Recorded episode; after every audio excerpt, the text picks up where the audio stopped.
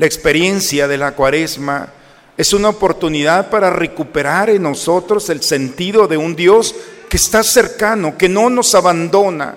No le preguntes dónde está. Levántate temprano y ve el cielo y la tierra.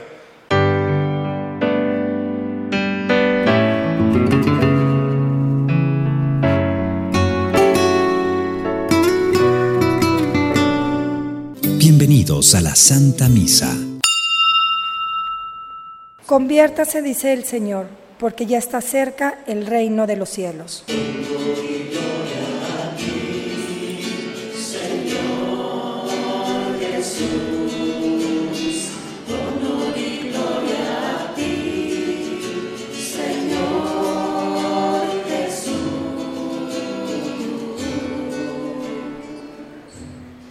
El Señor esté con ustedes, hermanos.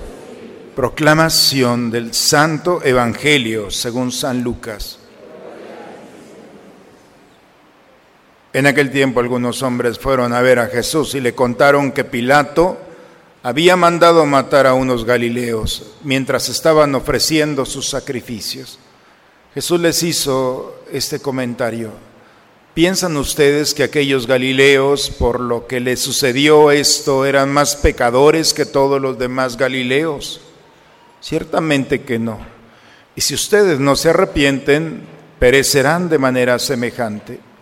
Y aquellos 18 que murieron aplastados por la torre de Siloé, ¿piensan acaso que eran más culpables que todos los demás habitantes de Jerusalén?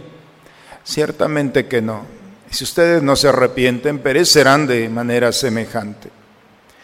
Entonces les dijo esta parábola. Un hombre tenía una higuera plantada en su viñedo fue a buscar higos y no los encontró. Dijo entonces al viñador, mira, durante tres años seguidos he venido a buscar higos en esta higuera y no los he encontrado. Córtala. ¿Para qué ocupa la tierra inútilmente? El viñador le contestó, Señor, déjala todavía este año.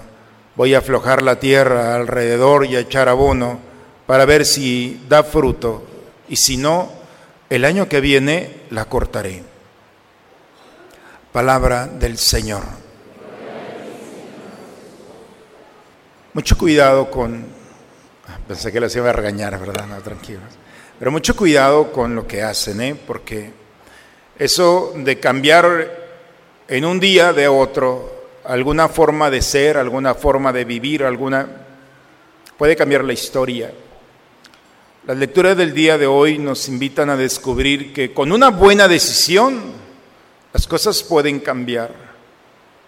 El texto del Éxodo que hemos escuchado se ha proclamado en la primera lectura. Moisés pastoreaba el rebaño de su suegro Jetro.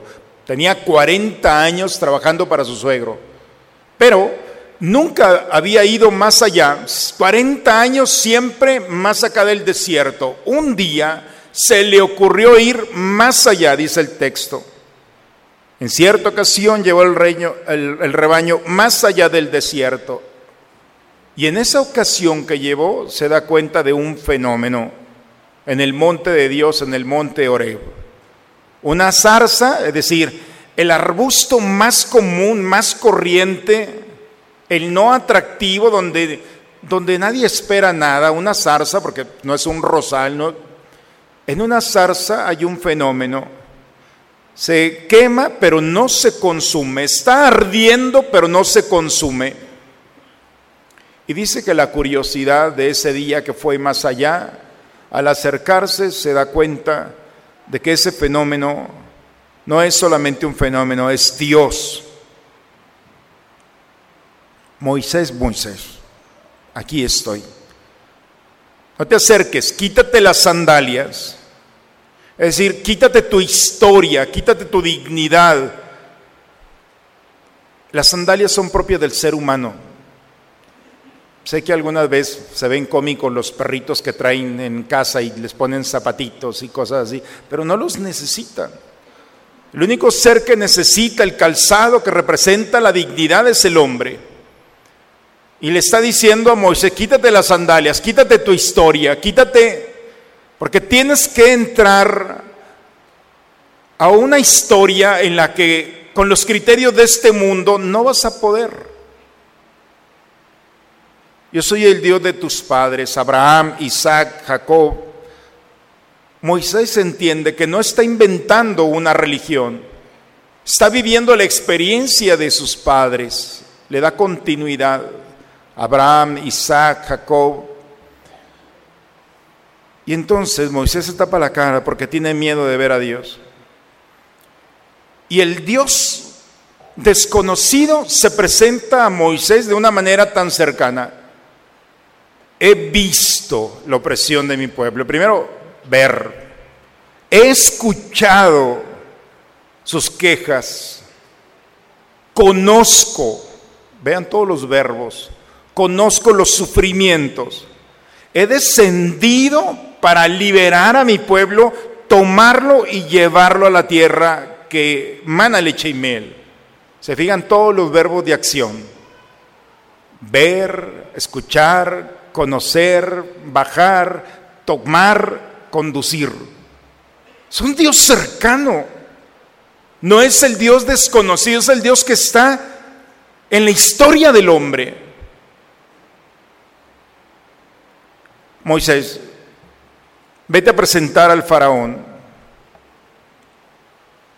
Y entonces Moisés eh, sabe que es el Dios cercano, sabe que está, tiene la seguridad, está hablando con él, pero Dios le, pone, le propone un proyecto. Quiero que vayas a liberar a mi pueblo. Lo primero es, ¿quién soy yo para ir? ¿Quién soy? Soy un prófugo. ¿Se acuerdan por qué Moisés estaba en el desierto? Porque había asesinado a un egipcio cuando éste lastimaba a un israelita y por defenderlo lo asesina y tiene que ir a esconderse 40 años en el desierto. ¿Cómo voy a ir con el faraón? Soy un prófugo. Segundo, no te conozco. ¿Cuál es tu nombre? Lo hemos escuchado el día de hoy. Si me preguntan quién me envía, ¿qué le digo? Dile que yo soy. Lo dejo igual, pero yo soy. Mm. Tercero, eh, no me van a creer. No me van a creer, no tengo fama de nada, de nadie, estoy escondido, no soy nada, no me van a creer. Mi palabra no es elocuente. Cuarto, le dice a Dios como broma, ¿no te has dado cuenta que soy tartamudo? Tengo problemas de lengua y Dios, ¿y eso qué? Ahí tienes a tu hermano Aarón que te acompañe, tú dile, él te entiende y Aarón va a ser tu vocero. Cada una de las justificaciones Dios le está poniendo, le da respuesta. Y al final le dice, ¿sabes qué? Búscate a alguien más, yo no voy. Cinco justificaciones y el Dios de Israel manifestándose cercano, conocedor, que escucha todos los verbos de acción, le está diciendo a Moisés, aquí estoy Moisés. Y Moisés no, se resiste. Búscate otro, yo no puedo. La segunda lectura el día de hoy es San Pablo los Corintios. San Pablo hace una relectura de, de, la experiencia de Moisés, del pueblo de Israel. Todo el pueblo de Israel vio con mano poderosa cómo Dios puso una especie de nube para que el, ejército de egipcio no alcanzara a los que iban saliendo del pueblo de Israel. Les puso una nube para no ver. Segundo, todos vieron cómo el mar rojo se abrió. Tercero, todos comieron del maná. Tenían hambre, viene el maná. Tuvieron sed, todos bebieron del agua, de la roca espiritual. La experiencia de Dios estaba allí, pero dice, pero no fue suficiente. Muchos murmuraron se rebelaron, se resistieron a Dios. ¿Qué fue la consecuencia de resistirse a Dios? El problema no es resistirse a Dios, son las consecuencias. ¿Qué pasa cuando la experiencia de Dios es evidente y no crees? Cuando los ateos les dice, bueno, tú ateo, ¿por qué eres ateo? Porque no creo en Dios. Bien, y entonces, ¿quién creó al hombre? No, hombre, el hombre no lo creó nadie, es una especie en evolución. Ah, en evolución, muy darwinistas, ah, ok. Entonces venimos de nuestros antepasados, ¿a quién se parece más o menos a estos? Pero venimos del chimpancé. Bien. Pero ¿cuánto duró esa evolución? ¿En qué momento el chimpancé se convirtió en hombre? Hace miles de años. Y podemos, tenemos fotografías, imágenes, testimonios escritos de ese cambio. No. Entonces, ¿cómo sabes? Bueno, hay que creer poquito. Ese creer poquito es fe.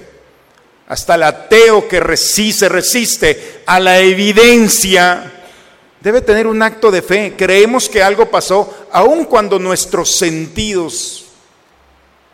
Por eso la experiencia es de que hay un Dios cercano. El problema no es dónde está Dios. El problema es dónde está el hombre. ¿En qué está pensando el hombre? Que se resiste a vivir la experiencia de un Dios cercano. El Evangelio, el día de hoy, nos dice que se acercan unas personas con Jesús y le dicen, ¿ya supiste que Pilato mandó matar a unos galileos? Al parecer era una fracción bélica, unos revoltosos que andaban, se llaman celotas, y eran en contra del sistema. Un día que estaban ofreciendo sacrificios, pues vieron dónde estaban, los localizaron y los asesinaron. Y le preguntan a Jesús, ¿qué les pasó a ellos? ¿Es porque son malos? Y Jesús piensan que aquellos galileos, por lo que les sucedió esto, eran más pecadores. Y Jesús le dice, ¿creen ustedes que aquellos que murieron cuando la torre de Siloé, muy cerca a, a donde estaba el templo, se vino abajo, mató a 18 personas? ¿Creen ustedes que porque murieron de esa manera eran más pecadores que todos los habitantes de Galilea? Cuidado, cuidado. Porque lo que tienen unos y otros es que se murieron, dice Jesús. No importa la forma en la que vas a morir, es una certeza que tenemos cada uno de nosotros. En algún momento vamos a dejar de estar aquí. Pero lo importante, dice Jesús, toma un discurso que no, parece que no tiene nada en común con esto. Empieza a hablar de una parábola. Un hombre tenía una higuera plantada. Tres años había venido a ver la higuera y no había encontrado fruto. Y le dice al responsable, al viñador, corta esa higuera. Y el hombre le dice, mira, patrón, le dice al dueño, déjala todavía un año, dale un año. La voy a cuidar, voy a aflojar la tierra, voy a echarle abono. Y estoy seguro que en este año va a dar frutos. Si no da frutos, la cortamos. Dale un año. Si nosotros hacemos un ejercicio, hermanos, de las lecturas del día de hoy, el Dios que es evidente no puede ocultarse en la experiencia pero puede haber una resistencia en nuestro corazón pensando que Dios no nos escucha, no nos conoce, que es un Dios que parece ajeno a nuestras luchas, a nuestros sufrimientos, a nuestra batalla cotidiana. Y mientras pensamos así, siendo evidente de lo que todo mundo nos hemos despertado, hay una familia, hay amigos, hay tantas bendiciones, Podemos perder el tiempo pensando que en este mundo solamente venimos de paso y no. La muerte va a llegar y se nos van a pedir frutos. Así como esta higuera, no podemos estar ocupando el espacio y el tiempo de manera inútil, dice el día de hoy. Nosotros debemos de tomar conciencia que Dios en su infinita misericordia ha pensado en nosotros. Hay una entrevista impresionante de una chica italiana que nació eh, sin brazos y sin piernas, es una, es una persona muy pequeñita, muy em, eh, limitada en, en todo lo que hace. Y le preguntaron en una ocasión, en una entrevista, le dicen, ¿eres feliz? Y la chica, una sonrisa, dice, soy feliz. ¿cómo puedes decir que eres feliz? Le dice la, si estás muy limitada. Le dice, estoy feliz porque Dios me pensó así, porque Dios me pensó así. O sea, no sobro en este mundo. Y la experiencia de mi vida no es solamente estar aquí ocupando un espacio. Dios me ha permitido llegar a esta historia para dejar una huella imborrable. Yo no la conozco, escuché su testimonio, me impactó. ¿Cómo puede ser posible que pierda el tiempo pensando en las limitaciones cuando hay tanto por hacer? Estamos en el tercer domingo de Cuaresma. Y el tiempo de cuaresma es un tiempo en el desierto en el que Dios te está invitando, te está poniendo delante de ti como a Moisés. Te está poniendo una familia, una, amistad, te está poniendo un, un liderazgo en la historia de cada uno de nosotros. Y Dios cree en nosotros, espera de nosotros. Dios quiere que tengamos la certeza de que Él nos escucha cuando un padre de familia le dice a Dios, Señor, ve, no sé para dónde. Cuando una madre de familia, cuando un hijo, cuando en la historia familiar, es el Señor quien se está revelando. Yo te escucho, te conozco, te guío, voy a conducir, te tomo de la mano, te voy a llevar a la tierra prometida. Todos los verbos de acción nos implican a nosotros en un compromiso. Dios está en favor nuestro. Y no podemos caminar en esta historia como, como si estuviéramos solos o solas. Somos evidentes, dice San Pablo, todos somos evidentes.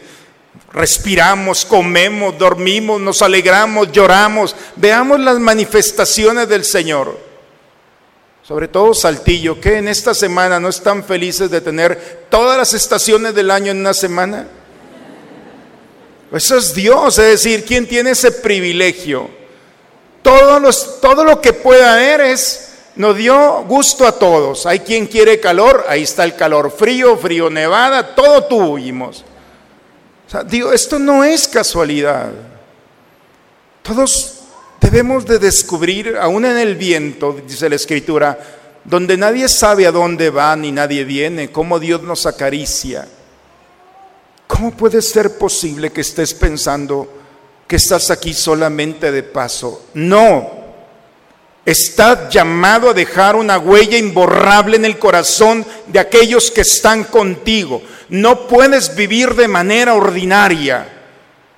Y si te has decidido a vivir de manera ordinaria, dice el Señor, tienes que vivir de manera extraordinaria. Si hay que perdonar, se perdona. Si hay que buscar, se busca. Si hay que tomar decisiones, se toman pero siempre con el Señor. El liderazgo de Moisés es que en algunos momentos dudó, también los hombres de fe dudamos, pero en esos momentos en los que parece que el Señor no nos escucha, nos detenemos y le decimos, Señor, no sé para dónde.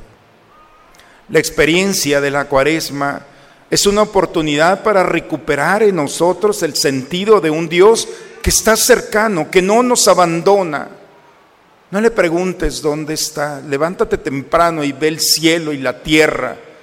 Ve cómo toda la tierra, dice la carta a los romanos, está la expectativa de Dios, los aromas por la mañana. Toda la creación está alabando al Señor. ¿Cómo puede ser posible que tú estés viviendo acostumbrándote a la tristeza, a la... No. El tiempo de la cuaresma, hermanos, es un tiempo privilegiado para descubrir que con el Señor lo que nosotros no podemos hacer, Él lo puede hacer. Y que lo que nosotros no hemos podido erradicar de nuestra vida, Él puede erradicar, que puede tomar nuestras manos y aun cuando no queremos ya caminar y no tenemos una razón para confiar, Él nuevamente vuelve a suscitar esas realidades en nuestra vida. Pidamos al Señor en este tercer domingo de Cuaresma que como Moisés, a pesar de nuestra resistencia, Él salga victorioso, que conduzca nuestros corazones y nuestros pensamientos en esa sensibilidad espiritual de un Dios que está solamente esperando a que lo invitemos a caminar en este proyecto que nos ha confiado. Nada está perdido. Por eso, la fiesta tan anhelada que es la Pascua, en unas cuantas semanas es la Pascua, la, celebración, la solemnidad de la victoria. Nada está perdido para Dios. Por eso, el pueblo que camina en el desierto, a veces no tenemos razón para despertarnos, pero sabemos que en el momento del encuentro con el Señor, donde se une el cielo y la tierra, encontraremos cada uno esas gracias que tanto hemos buscado y este mundo no nos ha ofrecido. En el nombre del Padre, del Hijo y del Espíritu Santo. Padre, me pongo en tus manos, haz de mí lo que quieras, sea lo que sea, te doy las gracias. Estoy dispuesto a todo, lo acepto todo, con tal de que tu voluntad se cumpla en mí y en todas tus criaturas. No deseo nada más, Padre te encomiendo mi alma, te la entrego con todo el amor del que soy capaz, porque te amo y necesito darme, ponerme en tus manos sin medida, con una infinita confianza, porque tú eres mi Padre. Alimentados en la tierra con el pan del cielo, prenda de eterna salvación, te suplicamos, Señor, que lleves a su plenitud de nuestra vida la gracia recibida en este sacramento por Cristo nuestro Señor. Pueden sentarse un momento, hermanos. Eh, quiero invitarlos, es el último fin de semana, para invitarlos a participar en, esta modalidad de las eh, conferencias que vamos a tener a lo largo de estos tres semanas. Todos los martes, empezamos mañana, eh, perdón, este martes que viene, pasado mañana, con los tres elementos de la vida cristiana, la oración, el ayuno y la caridad. La oración, diálogo con Dios, el ayuno, un diálogo con uno mismo y la fraternidad, la ofrenda con aquel que está a nuestro lado. Viene el Padre Juan Martín, es por la mañana de 10 de la mañana a 12 y por la tarde de 7 a 9. Después viene el el 2 de abril eh, viene Mauricio Clark, como les he dicho, es un chico que, que se convirtió, que su testimonio ha sido muy polémico porque nadie le cree y nadie espera y todo el mundo quiere que, como Moisés, ni él mismo se la cree, como Dios actuó. Eh, ya no creemos que la gente se puede convertir y nosotros somos quizá un obstáculo muy fuerte. De que eres pecador, te tienes que morir pecador. Moisés le dice a Dios, yo no puedo esto, yo soy un fugitivo y fugitivo tengo que hacer. Pero un hombre así en manos de Dios se convierte en un líder que deja una huella. Tenemos que creer en la conversión, no solamente del pasado, en la propia. Dios quiere que dejemos una huella imborrable en el corazón de aquellos que, que el Señor ha puesto en nuestro caminar. Por eso el testimonio de Mauricio Clark, pues es, ojalá que nos inspire para nosotros también decir, si Él también está viviendo esto, ¿por qué no yo? También será por la mañana y por la tarde y el día 9 de abril viene eh, Jaime Duarte, especialista. en México hay pocos especialistas, uno de ellos es él, que viene a hablarnos sobre todas las formas de espiritualidades o de creencias que hay en hoy en día en toda nuestra sociedad y en el mundo. Llámese eh, hinduismo, budismo, eh, hechicería, brujería, todas las preguntas que debemos de tener los cristianos y no tenemos. ¿Por qué nosotros no podemos hacer yoga? ¿Por qué no podemos hacer reiki? ¿Por qué no podemos constelar? Quizá a alguno de ustedes no les diga nada, pero a muchos les dice, ¿y por qué no? Vamos a escuchar a alguien que sabe y ya cada quien, de acuerdo a lo que nos diga, en base a una experiencia científica, moral, nosotros vamos a tomar nuestras decisiones. Son tres conferencias, eh, como les he dicho, las he pensado en ustedes, ojalá las disfruten, participen y háganlo también por nuestra iglesia. Por favor, necesitamos cristianos que respondan y no que se queden callados cuando hay preguntas en nuestros círculos. No le digan, pues pregúntale al padre, no, y ahora yo les voy a decir, pues pregúntale a la comunidad, ellos también saben.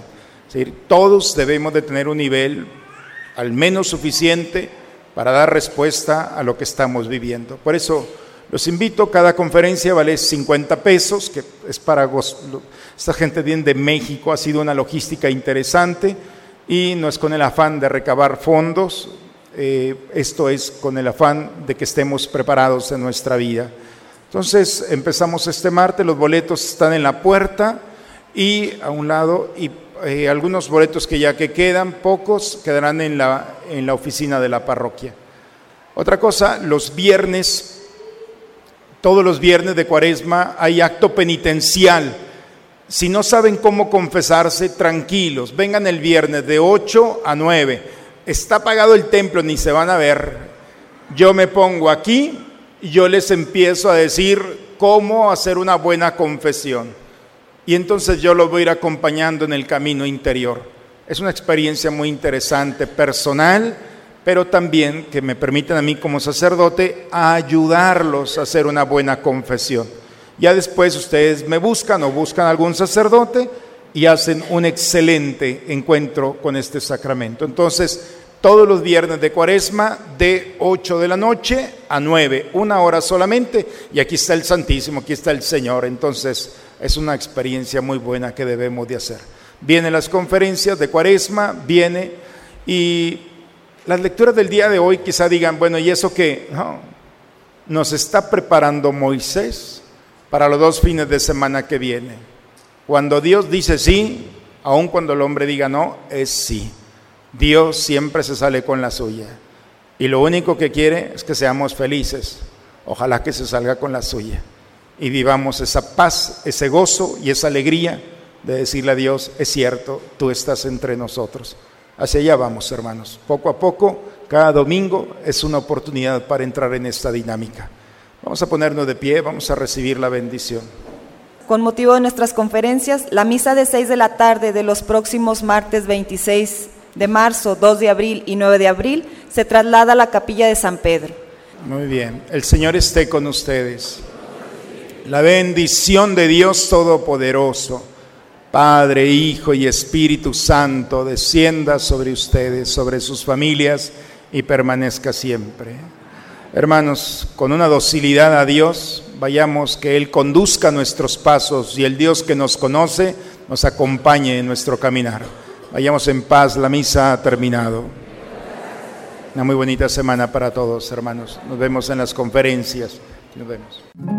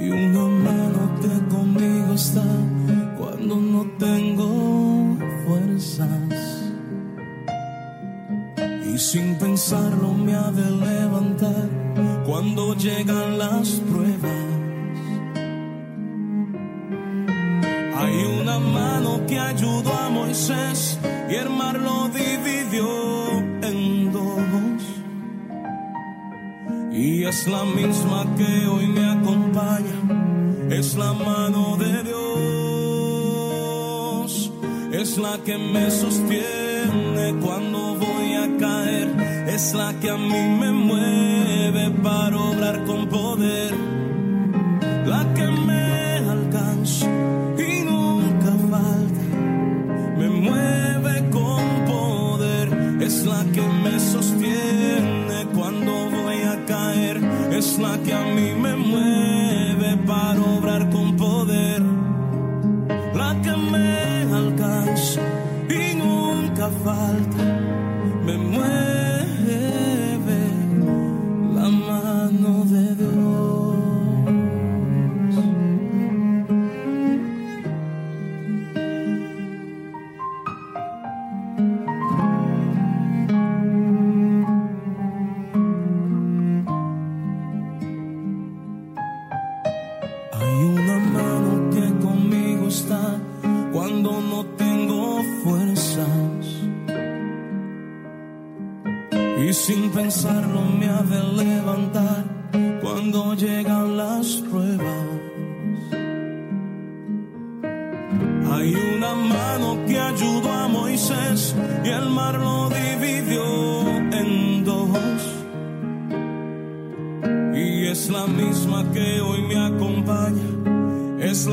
Mano de Dios, es la que me sostiene cuando voy a caer, es la que a mí me mueve para obrar con poder, la que me alcanza y nunca falta. Me mueve con poder, es la que me sostiene cuando voy a caer, es la que a mí me mueve